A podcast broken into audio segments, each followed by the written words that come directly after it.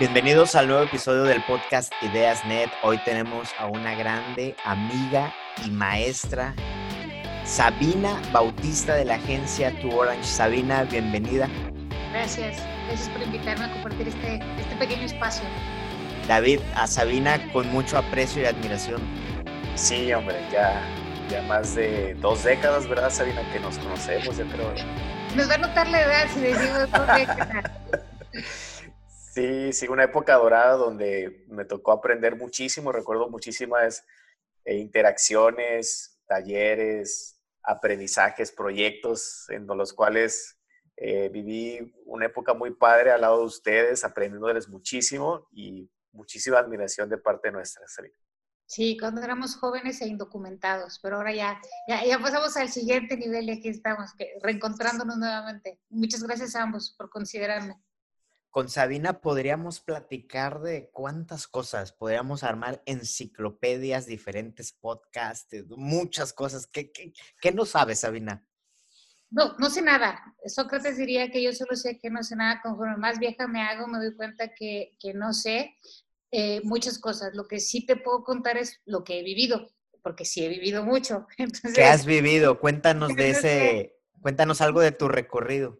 Bueno, pues de mi recorrido he pasado de querer estudiar filosofía y letras y me dijeron que no porque me iba a morir de hambre, a estudiar comunicación y averiguar de qué se trataba la comunicación. Mi papá fue el que me dijo que no estudiaba filosofía porque iba a terminar dando clases y mírame dando talleres. o sea que, como quiera, este, tu vocación no, no, no te define. Eh, he trabajado en agencias de publicidad, he trabajado en la parte editorial, estuve en Big Brother, este, todo el mundo me, miraba y entonces ahora que me preguntan, ¿y por qué no quieres hacer podcast? Y yo, pues o, o, ¿por qué no quieres hacer stories en Instagram? Yo, yo, ya pasé por ahí. Yo ya, Antes de los, del Facebook. claro, he hecho el Camino de Santiago, he viajado muchísimo, he tenido la oportunidad de conocer gente muy, muy diferente. Eh, y, y creo que eso me ha dado como una riqueza este, muy grande en experiencias de vida. Digo, quizá no, no podría hacer un diccionario o una enciclopedia, pero podría hacer muchos, muchos, muchos cuadernos de viaje. Muchas historias. Muchas historias, sin duda. Y en este navegar en tu parte profesional, yo tengo muy clavado que eres alguien, y estoy siendo muy reduccionista, ¿no? Pero que eres experta o has tenido muchas experiencias tanto en el lado editorial como en el lado creativo y de publicidad, ¿no? Eso te da un set de skills un poco atípico y común, ¿verdad? Sí, realmente, no, no quiero ser este, arrogante, pero sí creo que tengo un perfil sui generis, porque, por ejemplo, cuando pasé a la parte de publicidad y era copy, a los copies generalmente no les gusta hacer textos de largo aliento, ellos quieren hacer este, frases, este, campañas, eh, todo que se vea, pero no, no les gusta escribir, ¿no?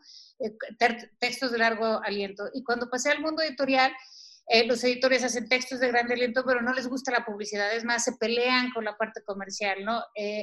y luego también esta mezcla que tuve entre pasar de, de Danilo, que era muy editorial, a, y venía de, de Tanín, que era muy publicitario, fue como este híbrido este, extraño que no es, no es muy común. Entonces, cuando soy editora pienso como publicista, cuando soy publicista pienso como editora y eso hace que mis textos o las propuestas que hago pues sean de mis ideas o mis historias sean fuera de la caja, ¿no? Porque trato de combinar las cosas que aprendí en ambos mundos y que además suelen estar peleadas. David, la excusa que nos tiene hoy aquí son dos conceptos eh, que podríamos resumir en el branding y los contenidos, ¿no? Sí, yo creo que, Sabina, vivimos en unos tiempos donde creo que todas las marcas estamos compitiendo por la rapidez del pulgar derecho para muchos al momento de hacer un scroll en un feed como Instagram, ¿no? Y esos pequeños segundos de atención son claves y muchos lo denominan como la economía de la atención. Y pudiera ser definitivamente un tema muy relevante el cómo generar esos contenidos y productos específicos, ya sea en digital, en un sitio web, en Instagram, ¿no? Y tú eres una gran voz y embajadora acerca de la, de la importancia de la profundidad del contenido como el centro de las decisiones para llevar a buen rumbo una marca. ¿podrías contarnos un poco al respecto? Sí, yo creo que uno de mis mantras, tengo dos, pero el principal es que todo es contenido. Y cuando digo todo es contenido, eh, eh, no es solamente si el logo está bonito, si los colores, etcétera, sino eh, cuando tú llegas a, una oficina y resulta que no hay unas sillas o está sucio o este o, llega tarde la persona que te citó, eso dice muchísimo de, la relación, todo, todo eso forma parte del, discurso, pero a veces pensamos que solo es la imagen, es la foto bonita o si le pongo el hashtag, lo que hace el contenido y, para mí no lo es. Y ahora que estamos viviendo en esta saturación donde todo mundo produce contenido, es, dices, ¿dónde está el verdadero contenido de valor? Y a mí me parece que está justamente en la parte más vulnerable que generalmente las marcas y las personas esconden, que son sus emociones.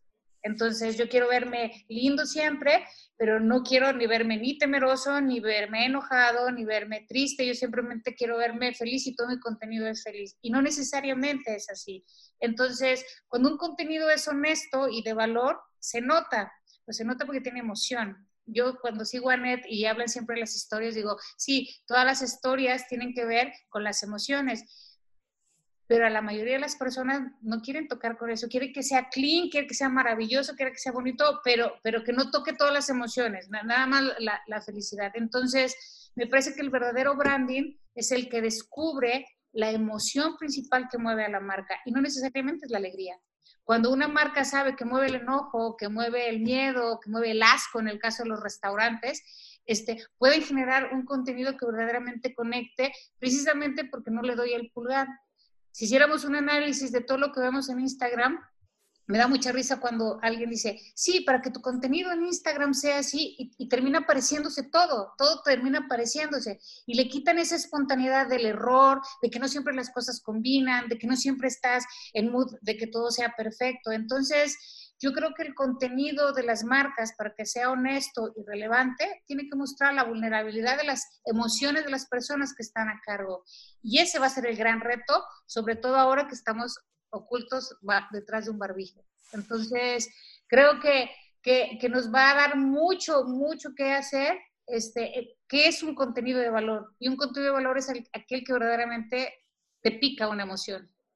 Oye, Sabina, entonces, para beneficio de los que somos muy novatos al momento de generar contenidos, ¿cuál sería el 1, 2, 3 que tú nos recomendarías al iniciar un contenido?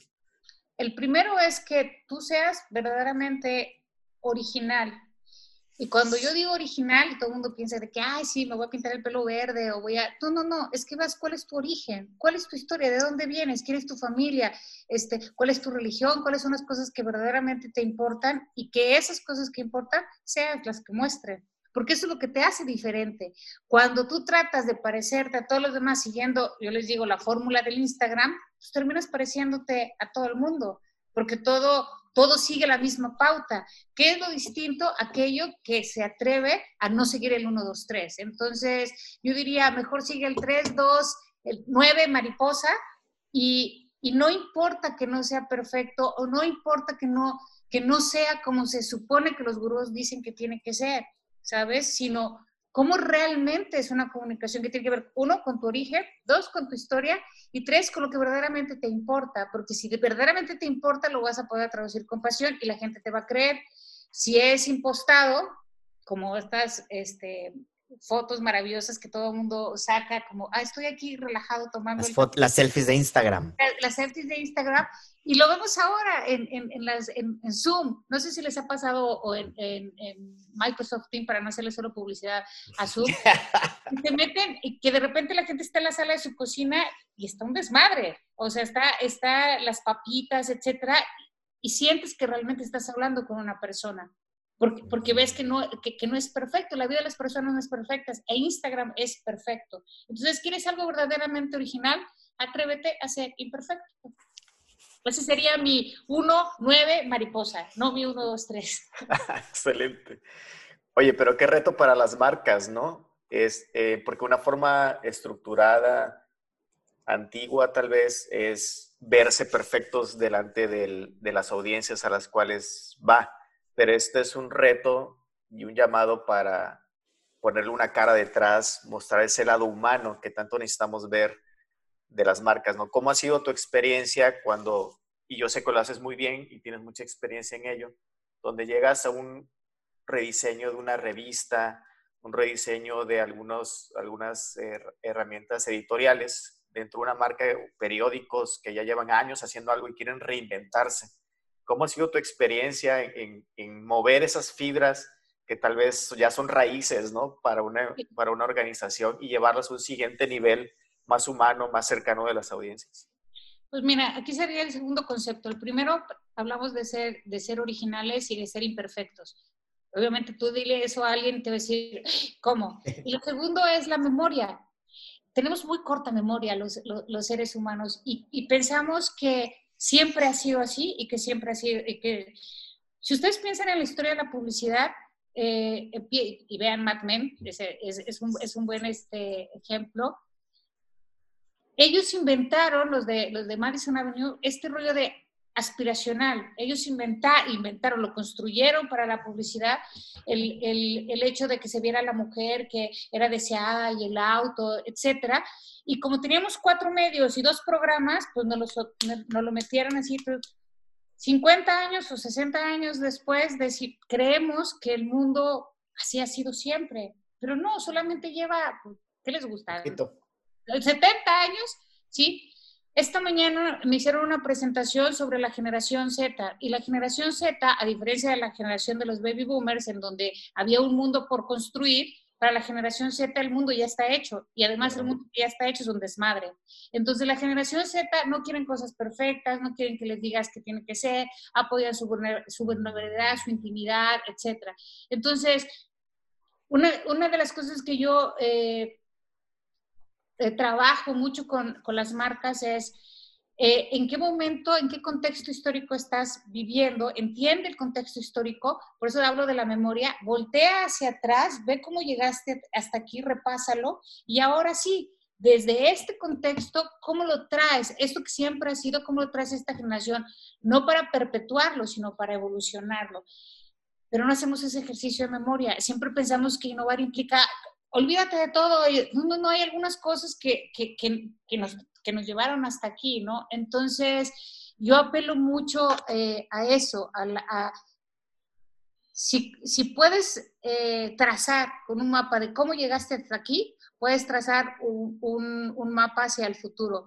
Pero si quieres que te invente de, ah, sin considerar el pasado, va a ser muy, muy, muy complicado. Entonces, ser imperfectos, ir al origen y tener memoria y preguntarse, a ver, esto que pensamos que es así, ¿desde cuándo es así? ¿Quién lo inventó? ¿Quién dijo que las marcas tienen que tener una voz corporativa? Yo les pregunto ahora a ustedes dos. ¿Quién lo dijo?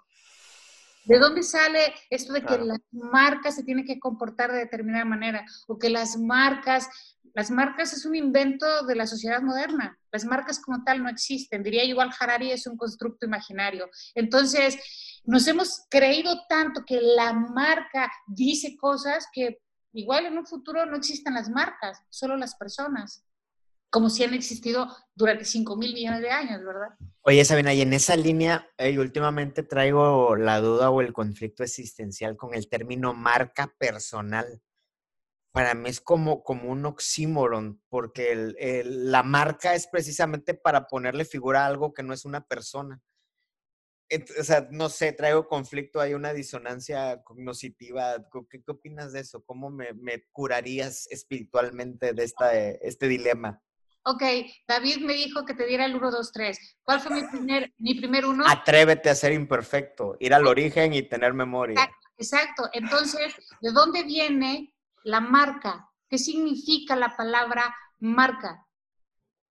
Es ponerle un sello a algo, ¿no? Dejar una huella. Es decir, cuando los seres humanos o los animales o cualquier cosa que toca una superficie deja una huella, deja una marca, ¿sí? Todos los seres humanos, el, ego y nuestra noción de, de, finitud nos, nos, nos, nos, impulsan a dejar una marca. Todos queremos dejar huella. Es decir, la palabra tan bonita que se oye trascender no es otra cosa que dejar una marca. una, una marca, e, esa, y, y vamos, el origen de las marcas es una piedra, así en, este, no sé si en África o no sé, y es la mano de una persona sobre la pared. O sea, yo humano estuve aquí. Entonces es lo que quiere Adidas y lo que quiere Nike y lo que quiere Cemex y todo. Todos quieren esa mano sobre la pared que digan, yo estuve aquí y que además todos se identifiquen y todo. El constructo imaginario es que mi mano sea igual a la de Cemex, yo que soy un consumidor.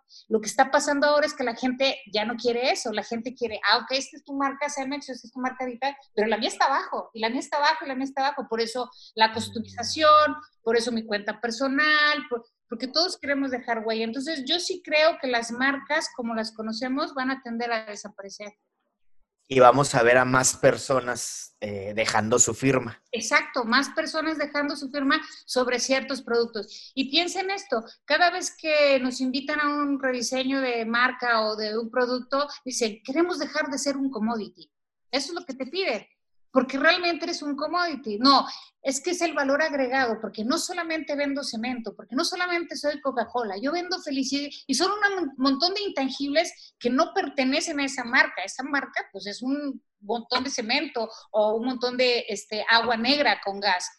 Todo lo demás es un constructo imaginario y eso de, eh, de, eso es de lo que nos estamos deshaciendo. ¿Por qué? Porque las personas empiezan a mostrarse imperfectas. Las marcas son perfectas, las personas no.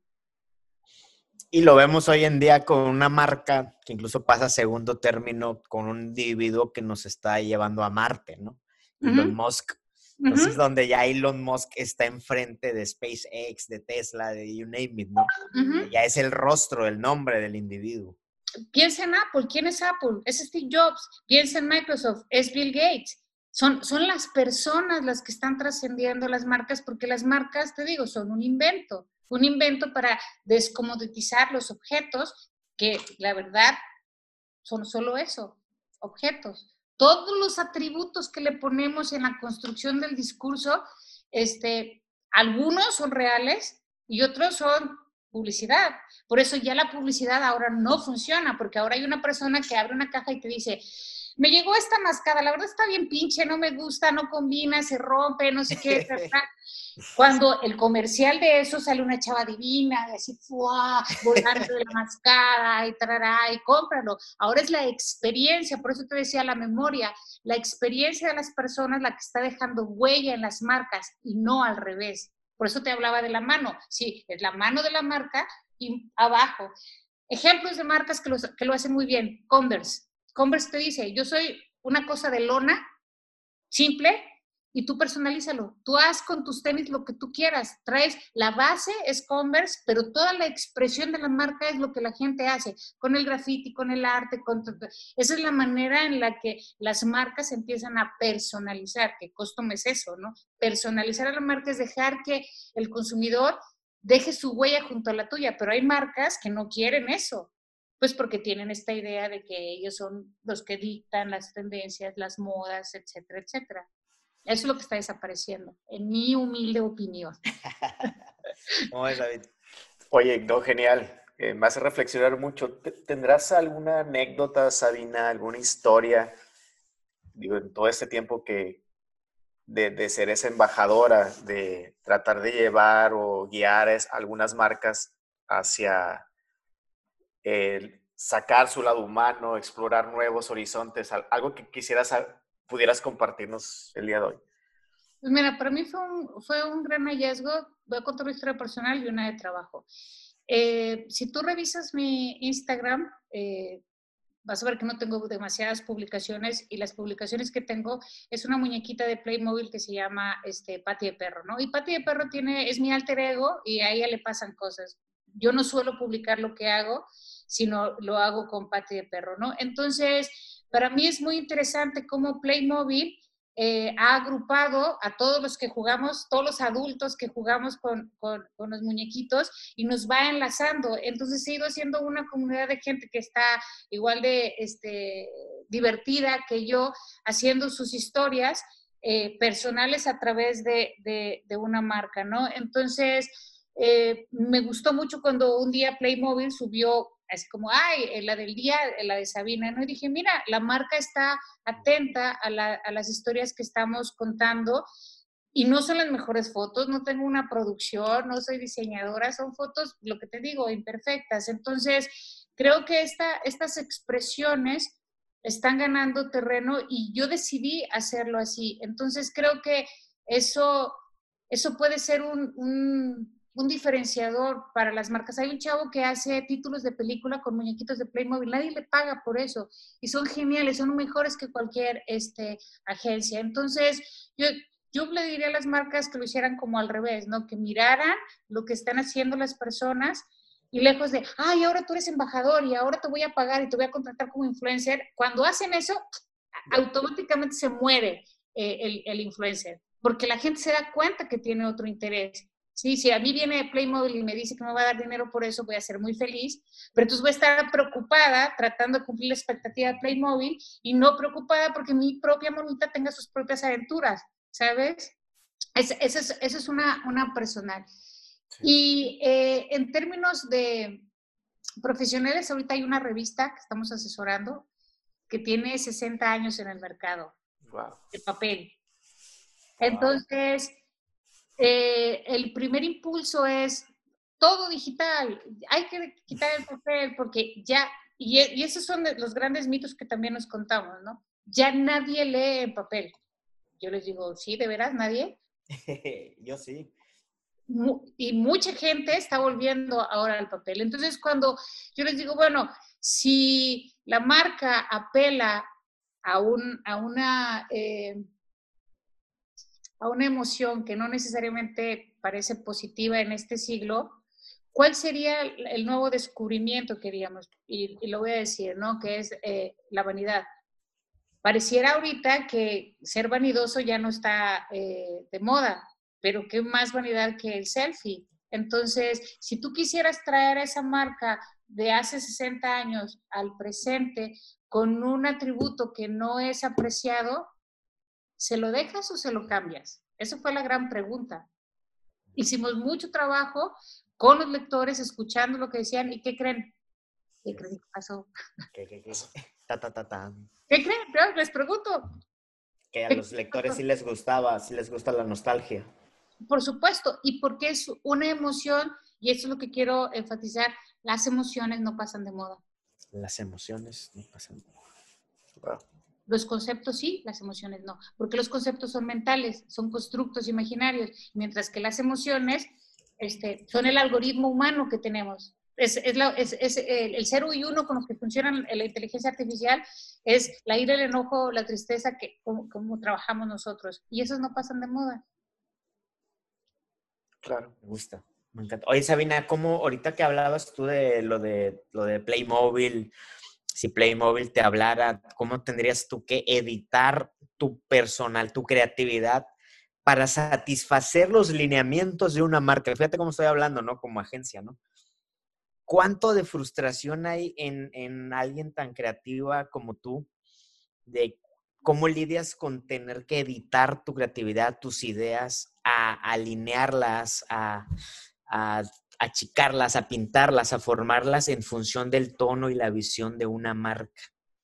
Aquí hay una distinción que me gustaría hacer y es que cuando eres creativo, comunicólogo de la industria como somos nosotros, para eso te rentas. Entonces no te lo tomas. Una renta rentas tu talento y, si no lo quieren verde, verde, lo quieren azul, azul. Yo les digo siempre, oigan, yo les sugiero, porque estudié una carrera, que verde no, pero si usted es el cliente y lo quiere verde y lo paga. Pues lo ponemos verde. Siempre aviso, no va a funcionar, lo voy a poner así porque tú dices. Pero bueno, yo, yo porque me contrataste, pues se supone que yo, yo, le, yo le sé a esto, ¿no? Tú cumples con decir, mira, mi sugerencia es esta. Así es. Yo sí quiero decir esto y lo quiero decir muy, muy claro, porque los comunicadores, aunque nos sintamos artistas, no lo somos. Entonces, cuando eres artista, eh, no haces concesiones. Tú escribes lo que quieres, pintas lo que quieres, tomas la foto que quieres, haces lo que quieres. Nadie te puede decir nada. No hay concesión con el artista. Cuando eres comunicador, diseñador gráfico o mercadotecnista, trabajas para alguien y no, no se vale frustrarse porque no es personal, es un trabajo. Entonces, cuando soy creativa, por eso no le vendería a Playmobil este pati de perro, a ver si después no vienen y me arrepiento. No.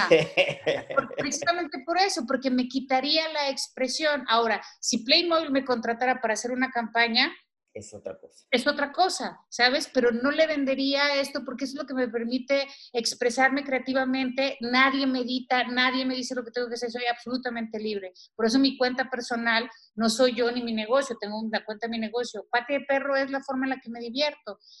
Si hago una campaña, ahí sí, ¿cómo lidio con la frustración? Recordando que el perro no es mío. Yo lo educo, lo peino, lo baño, pero el perro no es mío, es del cliente. Y ya con eso se te quita el ego y se te quita la frustración. Y, hay que cuidar al perrito, darle Hay que cuidarlo, que no se te muera, sacarlo a pasear, pero no es tu perro. Me encanta esa analogía. ¿Cómo ves, David? Oye, Sabina, fíjate, precisamente qué, bueno que salió el, tema de, de, lo impreso. Tengo una, una pregunta para, para saber tu, tu opinión. Eh, de igual forma, así como tú, me ha tocado algunos proyectos donde hemos, existe esa conversación donde alguna revista, algún periódico eh, ha entrado en esa ola, ¿no? De, de su renovación en, el, en, el, en todo lo digital. Y también me ha tocado vivir como algunas eh, generaciones, algunas personas, pues son, han sido digitales desde un inicio, ¿no? No, no han tenido mucho contacto en lo impreso. Sin embargo, a mí que me ha tocado estar como en medio de esas dos generaciones, tal vez, y, y, a ver, y verle mucho valor a una revista como Selecciones, ¿no? La típica, eh, recuerdo mucho a mi abuelito que tenía suscripciones, de esas suscripciones anuales, ¿no? Que le llegaban mes, mes con mes, creo que era y tenía el cerro de selecciones y, no te las acababas, ¿no? Porque cada historia que se contaba ahí, por mucho que tenía meses previos la revista, eh, seguía siendo latente por lo que tú mencionas de las emociones que hay detrás de las historias y sigan siendo relevantes, ¿no? Entonces hay mucho, yo considero que hay muchísima riqueza y muchísimos aprendizajes de toda esta área y conocimiento de esta industria del impreso que nosotros podemos aprovechar en el área digital y que tenemos que aprender. Tú que estás totalmente inmersa en esta industria, ¿qué pudieras decirle tal vez a los que están incursionando en generación de contenido digital? ¿Qué pudiéramos aprender de la industria del impreso? Eh, para que pudieran aprender de la industria del impreso, tendrían que renunciar a, una, a un paradigma que es lo inmediato y el consumo fácil. El papel es un reto, el papel te reta porque reta tus sentidos. Tienes que tocar, así, tienes que tocar, tienes que escanear, etc. Eh, cuando me invitaron a dar una charla eh, sobre los retos de la comunicación en el siglo XXI, eh, a un poblado de Villahermosa, yo llegué, y vas a ver hacia, dónde va con esta historia, yo llegué al lugar que era una universidad en medio de la selva. Entonces, cuando les dije, bueno, ¿y dónde, dónde me conecto a Internet? Me dijeron, no hay Internet. Y yo, ¿cómo? ¿Cómo, que no hay Internet? No, este, no hay Internet. O sea, aquí estamos en medio de la selva y no hay una antena, entonces aquí no hay Internet. Y luego la mayoría de los estudiantes que estaban estudiando comunicación, turismo y, enfermería eran indígenas. Entonces, eh, las clases las daban en Tzotzil, en Náhuatl, etcétera, y este, pues bueno, eh, algunos en español. Eh, antes de empezar mi charla, eh, que tuve que renunciar a, dejar de presentar en, digital porque lo que tenía estaba pensado en digital, vino un chamán y, y limpió el escenario a los cuatro puntos y me dijo que sí, que yo podía empezar mi charla. Ahí me quedé fría y dije, estos son los retos del siglo XXI recordar que no todo el mundo es digital, que nuestra pequeña burbuja de clase media, urbana, etcétera, tiene un alto consumo digital, pero hay muchísimas partes de México, no del mundo, de México, en donde esa realidad no existe. Y ahí el papel sigue siendo de gran valor. Ahí los medios análogos, esos que tanto despreciamos y que no nos gustan y que nos parecen obsoletos y demás, ahí hay, ahí hay una gran oportunidad.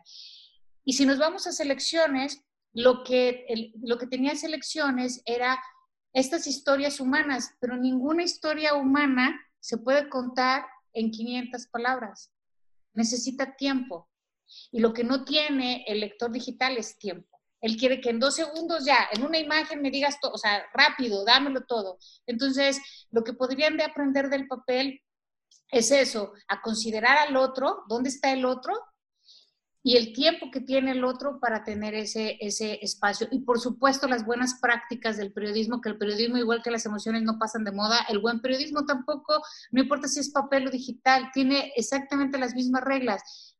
La veracidad de las fuentes, la investigación, el, el, el, trabajo de, de, cuidar muchísimo la narrativa, que no tenga falta de ortografía, que, etcétera. Una serie de cosas que, que siguen siendo valiosas y que no, no, importa la plataforma. Y yo creo que el papel nos recuerda eso, ¿sabes? Esa, esa sentarte tranquilo y pasar una, dos, tres horas y no, y no esto, porque además eh, Sam sabe que me encanta la parte de la neurociencia. El cerebro cuando lee en papel, lee en Z, hace esto, hace esto. Cuando lee en digital, lee hacia arriba arriba y abajo. Entonces son otras conexiones este, neuronales las que haces. Entonces, ¿qué podríamos hacer? Obligar a la gente a viajar por más espacios y no solamente de arriba hacia abajo, no solamente este movimiento, ¿no? Eso es lo que yo, yo diría, ¿no? Entonces, vamos, memoria, origen, este, y tiempo, que no, que no hay en el mundo digital, pareciera que no hay. Oye, y ahorita que estás hablando todo eso, yo me acuerdo ese boom eh, del, de ese dicho, ¿no? De que se está muriendo el papel y ya vámonos todos a lo digital. Te, te tocó vivir el antes, el durante y el después. Lo escucho todos los días. Todos los días. Y les cuento esta historia de Socosingo el Alto. Yo les digo, a ver, en su mundo, eh, el, el, el, CEO de la compañía que viaja por el mundo y tiene un iPhone, un Samsung Galaxy, tarará, piensa que el mundo es así. No todo el mundo es así. Una parte del mundo es así, otra parte es híbrida y otra parte es de papel. Entonces, eh, y también les digo, dependemos demasiado eh, de, lo, de, lo, digital, pero el papel también es tecnología. El cepillo de dientes es tecnología también, pero siempre pensamos tecnología, pensamos en... pero el papel también es tecnología. Más bien lo que, lo que podríamos repensar en los periódicos, que es lo que el ejercicio que hago en las revistas, es el tipo de contenido que tenemos pero no puedes seguir teniendo la noticia de ayer. Pero, pero les cuesta mucho trabajo renunciar a eso. Y en digital les resulta muy difícil renunciar a lo inmediato. Entonces los dos no han, encontrado su sitio, están todavía así. Por eso es tan, tan poco satisfactorio eh, el consumo. Hay periódicos que lo hacen relativamente bien, el New York Times, pero le llevo mucho tiempo contar estas, estas historias, por ejemplo.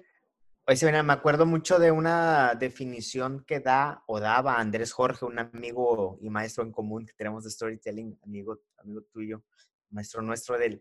Oye, Andrés, ¿qué es un contenido? Y él nos decía, es toda aquella pieza, todo aquel mensaje que cuenta la historia de una marca. ¿Qué piensas tú de esa definición? Es que por eso les decía que todo es contenido. Cuando tú me dices que es contenido, yo te digo, todo es contenido. Bueno, te lo digo yo y también lo dice Heidegger, este, narramos el mundo y el mundo nos narra. Es decir, la forma en la que te vistes, eh, tu, eh, comunicación no verbal, eh, si te dejas la barba o no, si te dejas el pelo largo o no, tu tono de voz, absolutamente todo es contenido, todo contiene, otra vez, vamos al origen de las palabras, todo contiene algo que tiene que ser comunicado. En el marketing nos encanta eh, dotar de nuevo sentido las palabras. Entonces, desde hace un par de años eh, está este rollo del storytelling. Y yo digo, además lo dicen en inglés, ¿no? Storytelling. Porque si lo dices en español es como... Con, conteo de historias, cuento... Contador de historias, que básicamente es narrador. O sea, es una narrativa. Entonces, si tú le dices, hay que generar una narrativa, hay que generar una narrativa, no se oye tan chido como storytelling, porque parece que es otra cosa. Pero vende básicamente más. vende más, es marketing, pero básicamente es una narrativa. Y en efecto, todas las marcas tienen narrativas que cuentan su historia. Sí, eso es. Pero también todas las personas tenemos narrativas que cuentan nuestra historia. Y nuestra narrativa básicamente es cómo nos vestimos y el set de palabras que utilizamos para comunicarnos. En el caso de las marcas es cómo se ven, que es cómo se vestirían, qué colores usan y si están modernos o no, y las palabras que utilizan para comunicarse. Básicamente es eso. No soy tan fácil, ¿verdad? Pero básicamente es eso. Pero fíjate cómo elevaste la conversación de que normalmente hablamos de contenidos y estamos pensando en el post de Facebook y en la historia de Instagram y cómo elevaste la conversación a, algo más filosófico, más de temas de, de, identidad, de personalidad de la marca, de la historia. ¿no? Sí, y cómo se vuelve creíble. Mira, ya esto no es un juicio, solamente es una observación a mí me divierte mucho cuando veo un post en, en, Instagram de una chica que está en bikini, preciosa, así el sol divino, la luz así, tirando netas. Porque la vida es un instante en donde... Güey, están viendo las tetas, nadie está viendo las tetas, etc. Pero, pero, como estoy generando contenido de valor, porque yo es lo que digo mientras estoy aquí tomando el sol este, en bikini, eso cuando David me preguntaba cómo lo logramos, pues no hagas eso. O sea, hay una congruencia entre el contenido, la imagen, apoya lo que dice el texto y el texto también está apoyado. Soy una persona, este, no sé, eh, sencilla que se conecta con el storytelling de las personas para lograr la awareness y el engagement. Súper sencilla o sea, súper sencilla. Yo, yo, yo soy fiel a, mis raíces y todo en spanglish, ¿no? Dices... Mm. Entonces, por eso les digo que todo es contenido, no solamente es el texto, no solamente es la imagen, es el color, es... aquí estoy yo, según, este, muy natural, con el piquillo parado, muy, yo Normal, casual, casual aquí me puse la ventana para que me dé la luz me ¿no? Es decir, este, pensamos que contenido es solamente una parte de lo que nosotros creemos que es contenido, pero todo, absolutamente todo es contenido. Entonces, cuando logras verlo como un todo, emoción, imagen, palabras, momento, plataforma, este, comunicación, entonces tengo un contenido de valor es valioso porque toca muchos espacios, nada más es un textito o una foto chingona. Sí, eso, es el contenido de valor, porque tiene mucho, tú lo acabas de decir, tiene muchos fondos. Oye, es que la imagen dice un montón, oye, el texto, oye, juntos, wow, no me lo acabo. Por eso necesito tiempo, no lo consumo en dos segundos. El contenido que no tiene valor lo consumes en dos segundos porque no hay nada más que eso. El contenido de valor implica que inviertas algo, y en este siglo es tu tiempo. Si no estás dispuesto a invertir tiempo, ese contenido no lo vale. Así es. Sí, sí.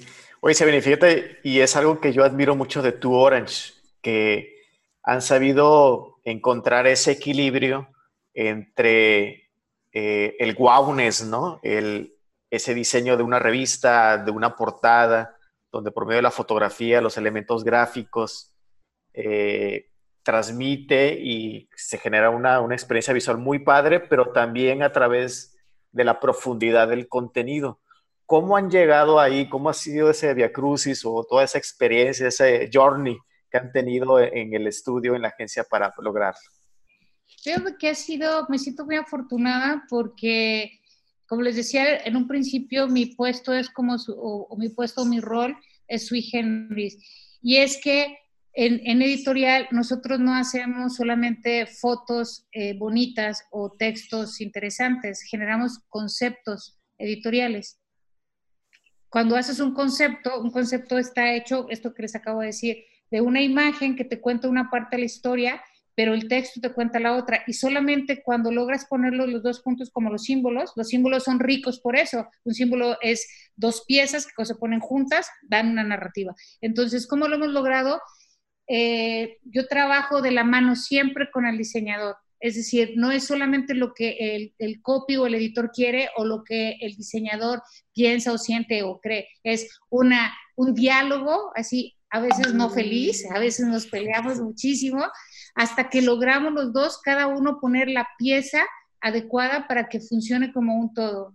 Es, es un trabajo de dos, no, no se me ocurre a mí o se le ocurre a mi socio, se nos ocurre a los dos. Entonces, trabajar en duplas creativas es muy importante para lograr ese, ese wowness que tú dices, se consigue de a dos, no de a uno. Y es, y es crucial esa confrontación, es parte del proceso, ¿verdad? Totalmente, porque si no te vuelves condescendiente, obviamente, como te digo, las emociones, no queremos conflicto porque decimos, no, para llevar la fiesta en paz, no, hombre, no te pelees, no. Pues lo que terminas haciendo, pues no, porque no hay, eh, la emoción de la ira no está. ¿Por qué? Porque no te peleaste. No estabas de acuerdo, pero no lo dijiste. ¿Sabes? Entonces, el diálogo implica es tu logo, o sea, tu discurso y mi discurso, pero es diálogo, dos, dos, dos logos, dos conversaciones. Peleándose. Eh, no peleándose, combinándose, digamos. Y puede ser que no estemos de acuerdo, exacto, Jin puede ser que no estemos de acuerdo, pero hicimos el proceso. De la otra manera es, ah, sí, está bien, está bien, ah, pues plano, no hay confrontación. Las verdaderas historias que mueven el corazón tienen conflicto y el conflicto siempre hay alguien que quiere algo y alguien que se opone. Ahí está el storytelling del que habla Andrés. Sin conflicto no hay historia. Entonces, se logra ese wowness, se logra a través del conflicto entre el diseñador, el editor, o entre el diseñador y el copy, o entre la agencia y el cliente. Así. Oye, Sabina, eres alguien que le pone, desde que pisas una sala de juntas, este, un cuarto de trabajo, le pones energía, le pones corazón, vas, vas con la emoción por delante. ¿Cómo ha sido ese, ese experimento en, en, tu carrera profesional? ¿Con qué te has topado?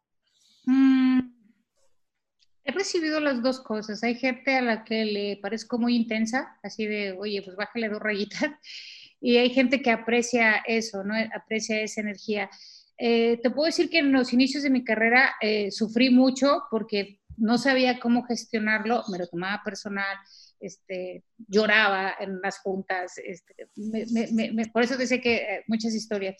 Y ahora eh, lo gestiono mejor porque estoy convencida que eso es el valor que doy. O sea, cuando estoy en un proyecto me pongo toda. Entonces, el, ponerse todo en un proyecto, eh, Buda decía que a pedazos la balanza no se mueve, ¿no? O sea, tú puedes decir, bueno, aquí voy a poner un gorrión y aquí a una persona, este, porque el gorrión eh, eh, pesa menos que una persona, ¿no? Entonces Buda te diría, pues no, o sea, un gorrión pesa tanto como una persona. Entonces, si tú, si tú realmente este, quieres que la balanza se mueva hacia tu lado, pues te tienes que poner todo. Si yo te digo, eh, el equivalente tuyo, por ejemplo, a un gorrión, ¿qué sería? Tú dirías, pues un gorrión así chiquito, pues, pues mi brazo, ¿no? O mi mano, o pues ya, pues no, tienes que ponerte todo. Y ha sido muy satisfactorio porque ha hecho que yo deje, hace 20 años que no trabajo, hago lo que quiero. Entonces, eso, eso, yo creo que por eso soy feliz.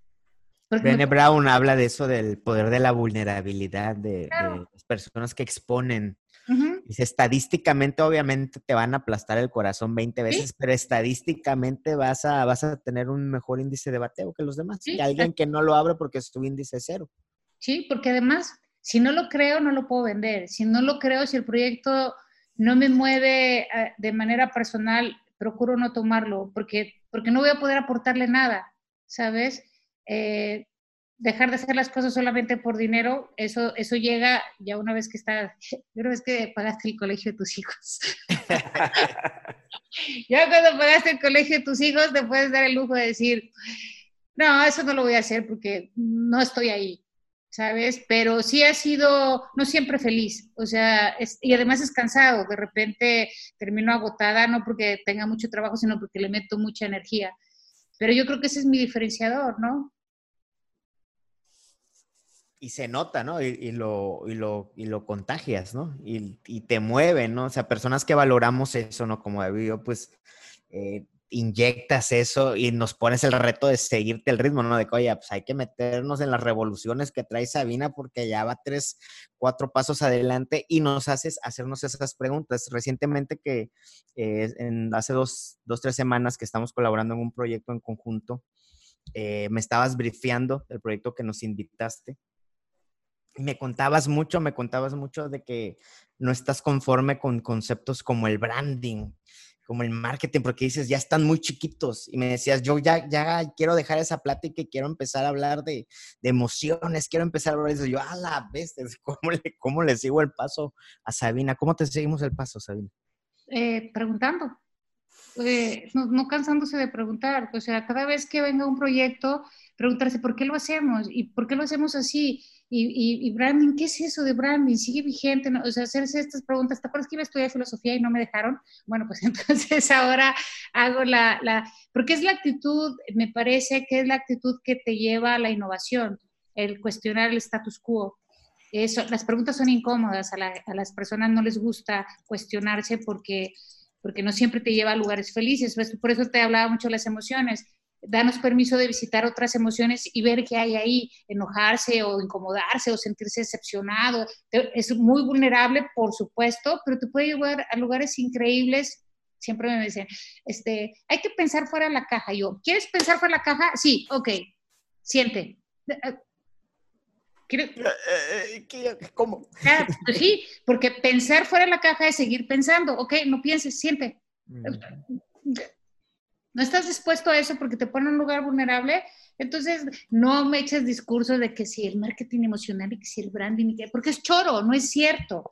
Es, es, bla, bla, bla, pero no es, un, no, es un, no es un logos, vaya, no es una narrativa, es un deseo, ¿sí? O esto que nos da mucho a los seres humanos de repetir lo que está de moda, lo que está trending, ¿no? Es que es cool, es muy millennial, es muy 2015, es muy pues sí, cuando me dicen, es que vamos a abrir en Instagram, y yo, ¿y qué vas a decir en Instagram? ¿Por qué tienes que estar ahí? Porque todo el mundo está ahí, bueno, que te puede hacer distinto a ti, que no te encuentren. Eso sería, pero entonces no me encuentran como, bueno, el que realmente quiera lo tuyo buscará la manera de encontrarte y tú también buscarás otros canales, ¿no? Entonces, yo creo que no todos deberíamos estar en todo. Es lo que yo creo. Encontramos la forma como invitándote a un podcast para que, que nos cuentes. Y bueno, y te digo, hacerse preguntas, eh, preguntar, no, no, no dar como por sentado nada, siempre preguntar, bueno, ¿y esto por qué? Y si fuera de otra manera, ¿y qué pasa si lo hacemos distinto? ¿Qué pasa si no lo hacemos? ¿Sabes? ¿Qué pasa si dejamos de vender branding y vendemos otras cosas? Exacto. En otras etiquetas, quizá, pero nada más para no encasillarnos en los servicios que todo el mundo anda dando. Exacto, porque cuando yo les digo, bueno, venden branding y, y, ves la definición de branding, que es la narrativa, la experiencia, etcétera, al final lo que el cliente entiende por branding es quiere un logo, quiere un logo de 10 mil pesos al que puede acceder. Frases. Este, claro, y frases bonitas. Yo le digo, a ver, pero esto es una promesa, o sea, va a llegar la gente y ni siquiera tienes aire acondicionado, ¿no? O tienes un pésimo servicio, pero tú dices que eres el número uno esas son mentiras y eso es lo que ya no estoy dispuesta a hacer. Cuando te decía que estaba cansada es lo que ya no quiero hacer. No quiero hacer narrativas de, de, buenos deseos. Me gustaría construir con mis clientes narrativas de lo que realmente son. Y de lo que están dispuestos a cumplir. Claro, y puede ser bien poquito, ¿eh? Es que no, no tenemos que ser, eh, y tuve un ejercicio hace un par de días que 15 eh, atributos de la marca, ¿no? 15 atributos uno. No, si encuentras uno, ya la hiciste. ¿no? exacto, un atributo. Tengo 15 y quieres que te haga combinación. Uno, eran muchas personas y al, y al final terminaron, eran 15 y por supuesto cada uno dijo distintos, quedaron cuatro o cinco atributos del, del, consenso de todos. Imagínate que los pongo a todos a evaluar todo, no acabas nunca y además es irreal. Porque son deseos, expresamos el deseo. Expresamos el deseo. Y la, la mentirilla. la marca termina siendo la expresión de nuestros deseos, no la narrativa de nuestra historia. A ver, ¿cómo estuvo esa? La marca termina siendo la expresión de nuestros deseos y no la narrativa de nuestra historia. Wow. Y, y a esas conclusiones solamente puedes llegar si te haces preguntas. ¿Esto es real? ¿Lo puedo cumplir? ¿De verdad lo tengo? ¿De verdad creo en ello? Me encantó. La, marca termina siendo la expresión de nuestros deseos y no la narrativa de nuestra historia. Me encantó. Porque caemos en eso, ¿no? Caemos en, en, inflar globos que son insostenibles o inalcanzables, ¿no? Y con frases en inglés bien mamonas y de órale, pero pues a ver, cúmplelo. Sí, y fotos divinas donde todo el mundo está eh, en forma, donde todo el mundo... Y la generación Z dice, ya no, porque la generación dice, o sea, a ver, no todos somos perfectos, hay gorditos, chaparritos, blancos, como diría el piporro, ¿no? Grandotas, chiquitas, también chaparritas, de todo. Hay, hay de todo en la viña del Señor. Entonces, ¿por qué seguir eh, construyendo este imaginario que además es un, es un, este, un corset que, por ejemplo, en el caso, y ahorita nos vamos a meter al rollo feminista, en el caso de las mujeres ha sido este, opresivo, ¿no? Porque nos dicen que hay ciertos, y las marcas han hecho eso, ¿no? Las marcas han creado un mundo ideal y perfecto a lo que los seres humanos, particularmente las mujeres, no podemos acceder y termina siendo un yugo en lugar de liberador. Entonces las marcas empiezan a vi una publicidad increíble, increíble, increíble de unos rastrillos en donde las chavas tienen pelos. Entonces levantan el ala y tienen pelos y las piernas tienen... Porque las mujeres tenemos pelos, pero resulta que ni en las películas ni en los comerciales las mujeres tenemos pelos. Entonces, una marca que se atreve a, a, a contar la historia verdaderamente y no a expresar los deseos, conecta verdaderamente con la gente. Entonces te digo, la emoción te pone en un lugar difícil. Tienes que ser muy valiente, como dice este Brown, muy valiente para ponerte en ese ring. Si una marca le quiere entrar, yo me apunto. Si quieren seguir diciendo este, que son los mejores, el número uno y que todo lo hacen bien, no, ya no. Ya no. Oye, Sabina. Oye, entonces así te ves, así te ves hoy y te ves estos próximos años siendo ese, ese Don Quijote de librar esa batalla, encontrando esas marcas, sea grande, sea pequeña, logrando conectar esos atributos que sean reales para una audiencia real. Exacto, sí, no importa, tú lo dijiste muy bien, no importa el tamaño de la marca, lo que importa es la permanencia de la marca. Entonces, si es, si es chiquita, pero permanece porque es fiel y congruente a su propósito, su, famoso why, que eh, eh, siempre este, me acuerdo de, de Samuel. De, Samuel. Guay, guay, ¿por qué, hago esto? Es que es cierto, o sea, ¿por qué hago esto? Es más, esa es, la pregunta, ¿por qué estoy haciendo esto? Y si, y si la marca chiquita, grande, mediana está dispuesta a hacerse esa pregunta y, y, ser, y vivir congruente esa respuesta, bueno, me encantaría acompañarlos. Es lo que quisiera hacer en la siguiente década antes de irme a mi casa a retirarme a cuidar a mi perro. Este, ahorita te digo, tengo poca energía y además como ya tampoco sabemos cuánto vamos a vivir con esto del coronavirus, entonces hay que darnos el lujo de hacer lo que queramos. Y es que el por qué está ligado a lo que comentabas hace rato, de ir al origen, ¿no? Si no nos, si dejamos de preguntarnos el por qué, dejamos de visitar el origen. Exacto. Entonces, ¿quieres hacer contenidos relevantes? Sé original. ¿Cómo eres original? Ve al origen. De todo. Tus palabras, para atrás, y es lo que hago siempre, y Steve Jobs también lo decía, los puntos se conectan hacia atrás. ¿Por qué eliges esa palabra? Vea, ¿de dónde viene esa palabra? ¿Por qué le, oye, la marca es así, bueno, ¿quién, ¿quién dijo? Pues es que mi abuelito este, la fundó y, bueno, pero tu abuelito en ese momento está viviendo otro contexto, que ya no, ¿qué pasa si la cambiamos? No, es que, ¿cómo? Ah, bueno, podemos retomar parte de esa historia, la narrativa, pero no en el logo, ¿sabes? Pero hay que ir al origen de las cosas para hacer contenidos originales. Original viene de ahí, de origen, no de distinto.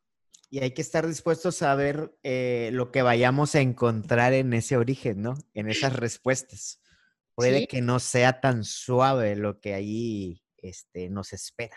Sí, pero otra vez, insisto, voy a, voy a ser muy insistente en eso. La vida no es un algodón y queremos que sea un algodón siempre. Y no. O sea, el camino es difícil, no siempre somos felices. Sería, yo, yo, yo, pensaría que ser feliz todo el tiempo es lo más cercano a la locura. O sea, a veces estamos tristes, a veces estamos enojados y no siempre lo que nos pasa es feliz y a las, a las personas buenas también les pasan cosas malas. Entonces, cuando visitamos esos lugares aprendemos un montón, en mi experiencia. De acuerdo, de acuerdo. De acuerdo. Sí, no, iba a agregar eso, de en los contrastes está la felicidad, ¿no? Exacto. Si no, existiera esa oscuridad, ese lugar oscuro, no apreciaríamos la luz, ¿no? Si no existiera la noche, no apreciaríamos el amanecer de un día, ¿no? Totalmente. Y las marcas pocas veces están dispuestas a ver su lado oscuro. las marcas. Sí, o sea, y luego caen en, y, y, te das cuenta cuando hacemos storytelling, las, las marcas que le apuestan al renacimiento, es decir, que tocan con su lado oscuro y dicen, sí, estamos de cara, o sea, la regamos, hicimos esto súper mal, este, ta, tocan, lo abrazan y resurgen, vuelven a conectar con la gente, porque la gente dice, sí, es que así, la vida es así. Las que dicen que no, las que niegan su fracaso, las que niegan su oscuridad, ya desaparecen. es artificial, ¿no? Porque estamos, es el tema del storytelling, ¿no? Del, el, héroe tiene que haber tocado fondo para poder hablar de un renacimiento, de un resurgimiento. Exactamente. Y ahí nos invitan las marcas a esa historia, ¿no? A ser parte de ese resurgir. Sí, pues no se piensen, por ejemplo, en una marca, ¿ustedes son, ustedes son aquí, regios? No. De Veracruz. De Veracruz, varios años. Aquí, aquí hubo grandes marcas de supermercados, ¿no? Este, estaba Ascúnaga y estaba, creo que, este, Astra, creo que se llamaba. Pero Ascúnaga era de, una familia y luego los compró, este, forma parte de la historia de Monterrey y son marcas que desaparecieron, ¿no? Gigante, que después fue la Comer, todo, y, se, y, se, y, se, y, y, las marcas se, cuando caen en bancarrota, generalmente las absorbe una más grande y borra su historia. O sea, se queda así que nunca apareció. Y dices, oye, todo eso, ese, ese valor lo pudimos haber rescatado de alguna manera, pero no, este, se borra porque no aprendemos de eso, ¿no? Es como renegar de nuestros padres o de nuestros abuelos o de algún tío porque este, era criminal o, asesino o todo eso. No, no, no, no hables de eso, ¿no? Intégralo, o sea, forma parte de nuestra historia. Y eso es lo que, desde mi perspectiva, hace un contenido original y rico, porque tiene muchas aristas, no todo es plano. Oye, Sabina, y hablas mucho de eh, temas de branding y de historias, haciendo alusión a marcas que, ya tienen un recorrido. ¿Qué pasa con las marcas nuevas? Si a ti te dieran un lienzo y te dijeran, oye, Sabina, vamos a construir una marca desde cero, tienes total libertad. ¿Cómo, ya con todo esto que has comentado, pero ahora sí, vas a contar la historia desde cero? ¿Qué, qué le dirías a quien te escucha? Ah, mira, a riesgo de, parecer como monotemática, eh, cuando creamos Tu Orange, eh, siempre nos preguntan, oye, pero por qué, por qué se llaman Tu Orange? Y contamos esta historia de crear una marca de cero, ¿no? Originalmente nosotros nos llamábamos Ultrarrojo. Eh, esa era nuestra marca y funcionamos con Ultrarrojo eh, mucho tiempo. Eh, y cuando íbamos a lanzar eh, la marca, ya teníamos el sitio, etcétera, nos dimos cuenta que nuestro ex jefe había eh, registrado la marca a su nombre, entonces no la podíamos usar. Y estábamos discutiendo mi socio y yo en su, en su, en su casa, enojados, tristes, este, era una gran pérdida, etcétera, y estaban sus dos hijos chiquitos ahí, Emilio y Victoria. Entonces, ellos estaban escuchando la preocupación de su padre que habíamos perdido la marca. Entonces, Víctor llegó dos o tres días después y lo invitaron los niños eh, y le dijeron, papá, tenemos unas ideas. Entonces, habían hecho su pizarrón y habían hecho una lluvia de ideas porque ellos estaban preocupados por su papá porque había perdido su marca. Entonces tenían como varios nombres. Entonces, como el otro era ultra rojo y era naranja, los niños dijeron, ah, pues son dos este, es como dos naranjas, two orange, muy naranja. Y entonces el nombre lo inventaron los hijos de, Víctor. No lo inventé yo, ni Víctor, ni un mercadólogo, no hay estudios de mercado detrás, ni mucho menos. Lo que tiene tu Orange es la preocupación de dos niños por devolverle a su papá la marca que perdió. Eso significa tu Orange.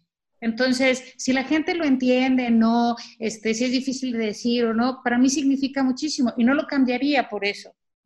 Por eso les decía que una marca se construye a partir de la historia que cuentas, ¿no? Entonces, cuando nosotros contamos esta historia, claro, no le ponemos tanto drama porque... porque y, y, además resulta para los clientes como raro decir, a ver, ¿cómo? O sea, son una agencia de creatividad eh, y de branding y eligieron el, el, nombre de los dos niños y yo digo, sí, porque si nosotros nos vamos a las historias de las marcas, muchas de las marcas se llaman así porque son las siglas de los hijos del dueño, porque al, al señor le gustaban mucho los pescados y, el marlin y le puso marlin, este, porque pasó un elefante ahí y dijo, ah, elefante. O el nombre de la colonia. Oye, mi amor, y si le pones tal cosa, son total, es la narrativa que haces de las marcas lo que construye verdaderamente la historia. Entonces, como te llames, la verdad es que no es tan importante, es lo que haces con tu nombre. Te llamas Quasimodo, güey, sí, nada más que eres el campanero de una iglesia, eres jorobado y salvaste a Esmeralda. Te llamas Quasimodo, ¿qué importa? La gente recuerda la historia, no tu nombre. Entonces, eso haría, ¿no? Eh, si tuviera que crear una marca nueva, me iría ¿Por qué estás fundando esta compañía? ¿De dónde viene? ¿Qué te motiva? Y de esa motivación haría el nombre y sobre ese nombre contaría la historia. Buenísimo, buenísimo. Excelente. David. No, pues, qué padre. No, no, no, sí, sí. Eh, ¿Sabes por qué? Por el tema de, de, de, y nos pasa, Sabina, y te pasa, ¿no? El tema del, del naming, ¿no? Que, a ver, propónganle un naming. Pues sí, pero, pero, pues es más relevante definir bien qué, a qué nos estamos sentando, ¿no? qué pedacito, qué parcela de espacio-tiempo vamos a cambiar, aunque sea en algo mínimo, ¿no? Porque ahí va a estar nuestra energía y nuestro tiempo, ¿no? O sea, ¿qué, ¿a qué historia vamos a invitar a los usuarios a sumarse, ¿no? Ya luego pensamos en qué etiqueta le ponemos o cuál va a ser nuestra bandera o nuestro grito de guerra, ¿no? Pero es más importante definir qué, qué batalla vamos a pelear. Claro, fíjate, les puedo contar de esas historias, tengo muchísimas. Eh, eh, aquí hay un centro mixto que se llama Arboleda. Nos invitaron, eh, no a nosotros, no, no a Orange, sino participé con otra agencia porque hago mucho trabajo de colaboración. No les miento, hicimos como 150 nombres, con todo tipo de racionales, con todo tipo, y cada vez que presentábamos una... Y yo les digo siempre que después de la tercera ronda de naming, si no, si no le atinas es que hay un error en el proceso, es decir, no está claro de, qué estamos haciendo, qué es lo que queremos vender. Era desgastante, logos y logos y logos y, no, o sea, no, le, no le dábamos otro creativo, nada, otro diseñador, nada, no le dábamos. Y llega un día Patricio, y además lo puedo, lo puedo contar esta historia porque él estaba muy orgulloso de eso, en donde dice, ya sé cómo se va a llamar. Y nosotros, ¿cómo? Arboleda. Entonces, no manches, pero hay miles de lugares que se llaman Arboleda, hicimos el benchmark y mira, en San Nicolás hay Arboleda, Arboleda. y entonces, bueno, pues se hicieron los logos y ya otra agencia lo hizo, etc. Cuando estábamos en la inauguración, él estaba súper, súper contento, ya se había eh, tomado un traguito y entonces dice, ¿saben, ¿saben quién le puso el nombre a este complejo? Además, el, el complejo mi mujer, me dijo, oye, mi amor, ¿cómo te suena arboleda? Y él dijo, me encanta, ¿por qué no? Arboleda. Contrataron una agencia, pagaron por ello. Y ahorita, si tú le dices a la gente arboleda, tiene razón, lo que construyeron alrededor, nadie piensa en Arboleda de San Nicolás, todo el mundo piensa en Arboleda porque la narrativa de todo lugar, los lugares más caros, super fancy, este, el edificio este de Sofía, es decir, todo el discurso alrededor de ese nombre tan simple, tan trillado, tan lo construye el espacio. Es el espacio el que hace la narrativa, no el nombre. Sí, se le asigna significado a un nombre, ¿no? No es el nombre el que da el significado. Es donde no hemos entendido, ¿no? La, la industria. Entonces, cuando yo hago acompañamientos de naming en las empresas, y se están peleando, les digo, no se preocupen tanto, o sea, no le echen tanta cosa, es si les mueve, o sea, si es mucho más valioso que me digas porque a mi esposo se le ocurrió, porque le vas a poner el corazón, porque amas a tu esposa y la narrativa es increíble, a que un hombre que Nike, la palomita y el dios griego, rollo, rollo, rollo, pero no conecta, no conecta con nadie y no se sostiene. Entonces, en un proceso de naming, yo sugiero ir al origen de, a ver, ¿qué historia vamos a contar aquí, no? Más que cosas demasiado elaboradas, porque tengo Arboleda, pero tengo Sanitas y tengo este, Vuela y tengo muchos nombres de cosas que he puesto que si les cuento cada una de las historias, pues van por el estilo, ¿no? Bueno, y ahorita estamos hablando de nombres, ya ni hablar de los logotipos, ¿no? No, bueno. no, bueno, si el nombre es difícil, es como tienes un hijo, ¿cómo le vas a llamar? No, Francisco, no, porque le voy a decir Paco. Eh, Igualito pasa con las marcas, igualito. Este, te, matas de poniéndole Coca-Cola y terminas diciéndole Coke, ¿sabes? O sea, después de que pasaste por un, por un gran este, proceso. Entonces, te digo, a veces es como un sobreanálisis de las cosas. La vida es mucho más sencilla. De acuerdo. De acuerdísimo. Oye, Sabina, pues yo creo que muchísimos aprendizajes, eh, pero y da para otros, otros temas, ¿no? No, no, hablamos tanto de innovación, por ejemplo, no hablamos tanto de creatividad, que son áreas donde, las cuales hemos aprendido también muchísimo. Y creo que da para otro episodio. No sé si te animarías a grabar posteriormente otro. Sí, claro. Ese, ese de creatividad está, está, está padre, eh, porque también ahí hay muchos paradigmas sobre lo que es ser creativo, cuándo eres creativo, etcétera. Sí, encantada de la vida, podemos seguir charlando. Me siento muy, de verdad, muy agradecida que me den este espacio para expresar lo que, lo que siento. Sabina, última, última y sé que es el, sé que tal vez es poner un tweet todo lo que has estado diciendo, pero nada más para hacer ese ejercicio de abstracción. De copy. sí, si pudieras cambiar, si pudieras transformar nuestra industria en la que tú y nosotros nos desenvolvemos, que es la industria de la comunicación, del, del marketing, del branding, you name it. Sabina tiene la llave para abrir la nueva puerta de esta industria. ¿Cómo es esa nueva industria? ¿Qué transformarías? ¿Qué nos dirías? Eh,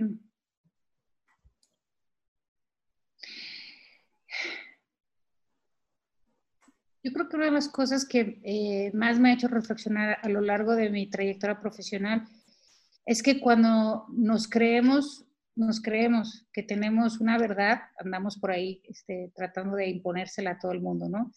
Eh, yo lo único que me gustaría y creo que sería un ingrediente para transformar a la industria es que volviéramos a hablar en humano, que dejáramos de hablar de la empresa, la marca, el producto y habláramos de las personas, lo que las personas necesitan, lo que las personas sienten. Eh, porque cuando la gente eh, vive afuera, habla y se comporta de una manera, y cuando entra a trabajar a su empresa, como que le cambian un chip y habla de otra manera y dice cosas, y sobre todo los mercadólogos piensan, como yo digo, ¿quién piensa así? ¿Quién habla así? ¿Sabes? Es, ¿quién, quién, quién dice esas palabras? ¿No? Porque es la voz corporativa, porque es la voz de la marca, porque yo, ¿quién dice eso? ¿No? Entonces, le digo, y salen eh, y hablan como, como lo que son, como personas. Mi aspiración o mi llave sería, recuperemos la humanidad volvamos a hablar de humano a humano, como decíamos antes, sin confiar tanto en la tecnología, en los intermediarios, en, los traductores, este, y volvamos a esta, este one of one, ¿no? Eh, que es muy, muy valioso. Me parece que la industria podría enriquecerse muchísimo si recuperara esa humanidad que ha perdido. Y tiene, por eso tiene que ver con el sentir. Estamos muy en lo racional, muy en el pensar, muy en el eh, pienso, luego existo. Entonces digo, no, siento, luego estoy aquí.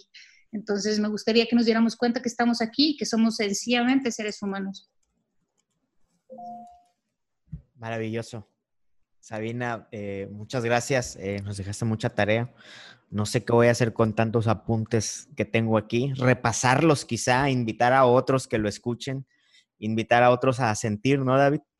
Claro, claro. Y, seguir aprendiendo, seguir aprendiendo y colaborando. Creo que definitivamente Sabio nos unimos, nos unimos a esa convocatoria, así la sentí, así la sentí de parte tuya, de, esa, de esa búsqueda de, estas marcas, de estas personas que tienen sus empresas, que, están buscando dejar su marca en este planeta o, en, esta, en sus tribus, en sus comunidades, ¿no?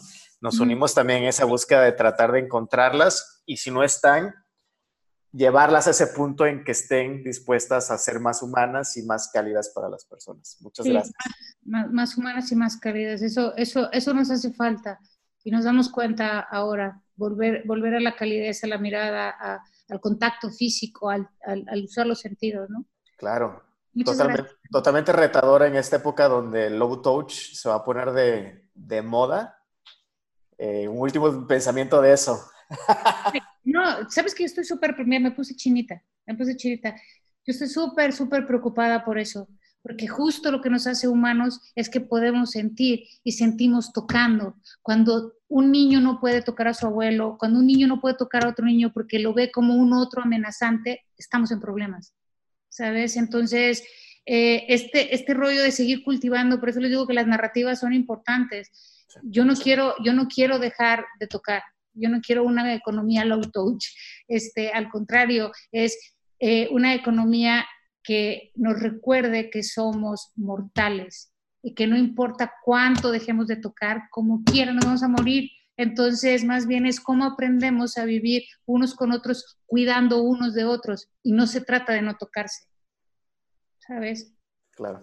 Eh, yo soy kinestésica, imagínate, yo, yo, yo aprendo moviéndome y tocando, y que me digan que no me puedo mover y que no puedo tocar a nadie, me voy a morir.